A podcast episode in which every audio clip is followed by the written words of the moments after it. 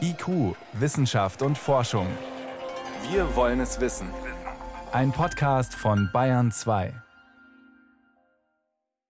Auch in der Wissenschaft ist das Thema Rassismus längst angekommen.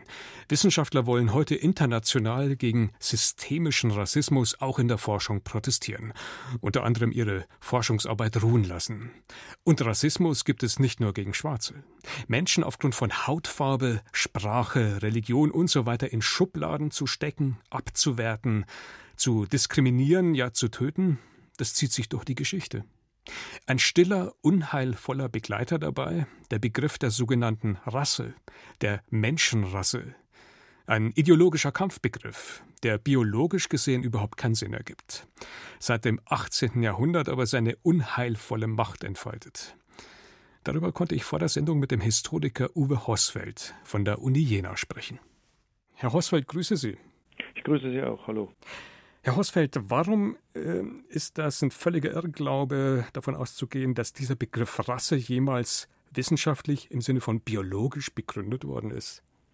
Also die Idee, dass es Menschenrassen gibt, war und ist aus unserer Sicht wir haben ja dazu auch eine jene Erklärung im vergangenen Herbst vorgelegt, immer mit einer Bewertung dieser vermeintlichen Rassen verknüpft. Also Menschengruppen, die man dann etwa aufgrund von Hautfarbe, Augenfarbe oder Schädelform kategorisiert hat oder unterscheiden wollte, die sind immer dann verfolgt, versklavt und ermordet worden.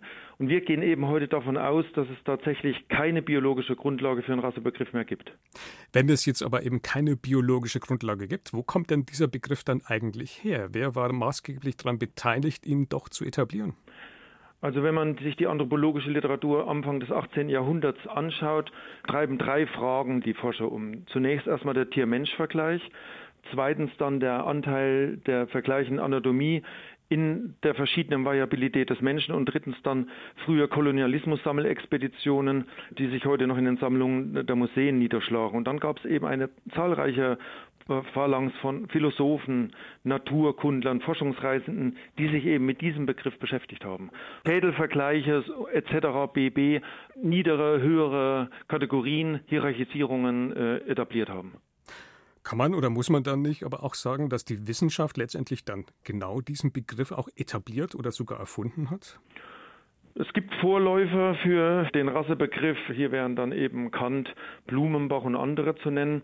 Aber die heutige Forschung hat eben gezeigt, dass der Rassebegriff nichts anderes als ein gedankliches Konstrukt ist und jeder Realität entbehrt. Man kann nicht Menschen anhand von Hautfarbe, von verschiedenen Augenfarben oder verschiedenen Haarformen kategorisieren, hierarchisieren. Deswegen wollen wir grundsätzlich den Rassebegriff ablehnen. Also das ist eigentlich ziemlich glasklar. Dennoch, wenn wir in die Geschichte der Wissenschaft auch gucken, warum hat sich denn die Wissenschaft selbst auch immer wieder vor den Karren sparren lassen, um sowas wie Rassismus zu etablieren?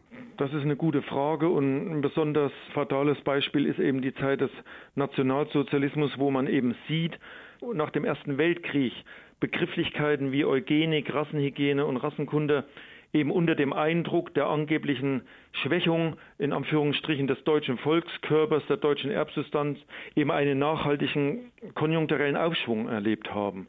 Hier hat dann eben massiv die Wissenschaft sich von der Politik missbrauchen lassen und Rasse war eben dann eine zentrale Leitgröße, eine zentrale Kategorie im Denken.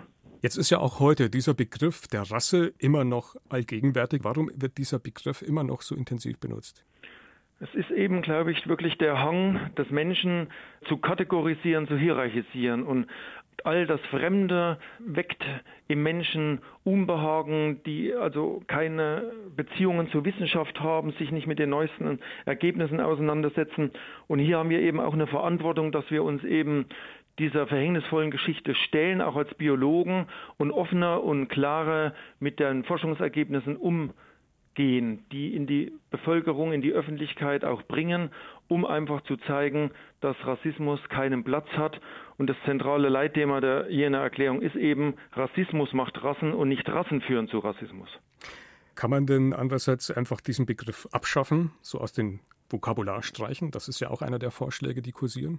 Also Vorschläge natürlich haben wir viele und uns ist auch bewusst, dass eine bloße Streichung des Wortes Rasse aus dem Sprachgebrauch die Dinge wie aktuell aufgezeigt, wie Intoleranz, Rassismus nicht verhindern.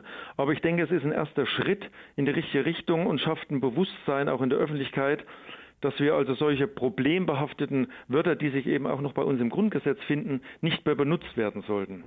Sagt der Historiker Uwe Hosfeld von der Uni Jena. Herr Hosfeld, vielen Dank für das Gespräch. Ich danke Ihnen. Wenn Ihnen dieser Podcast gefallen hat, dann gefällt Ihnen vielleicht auch IQ, das Magazin. Aktuelles aus der Wissenschaft. IQ, das Magazin, hören Sie auf bayern2.de slash podcast und überall, wo es Podcasts gibt.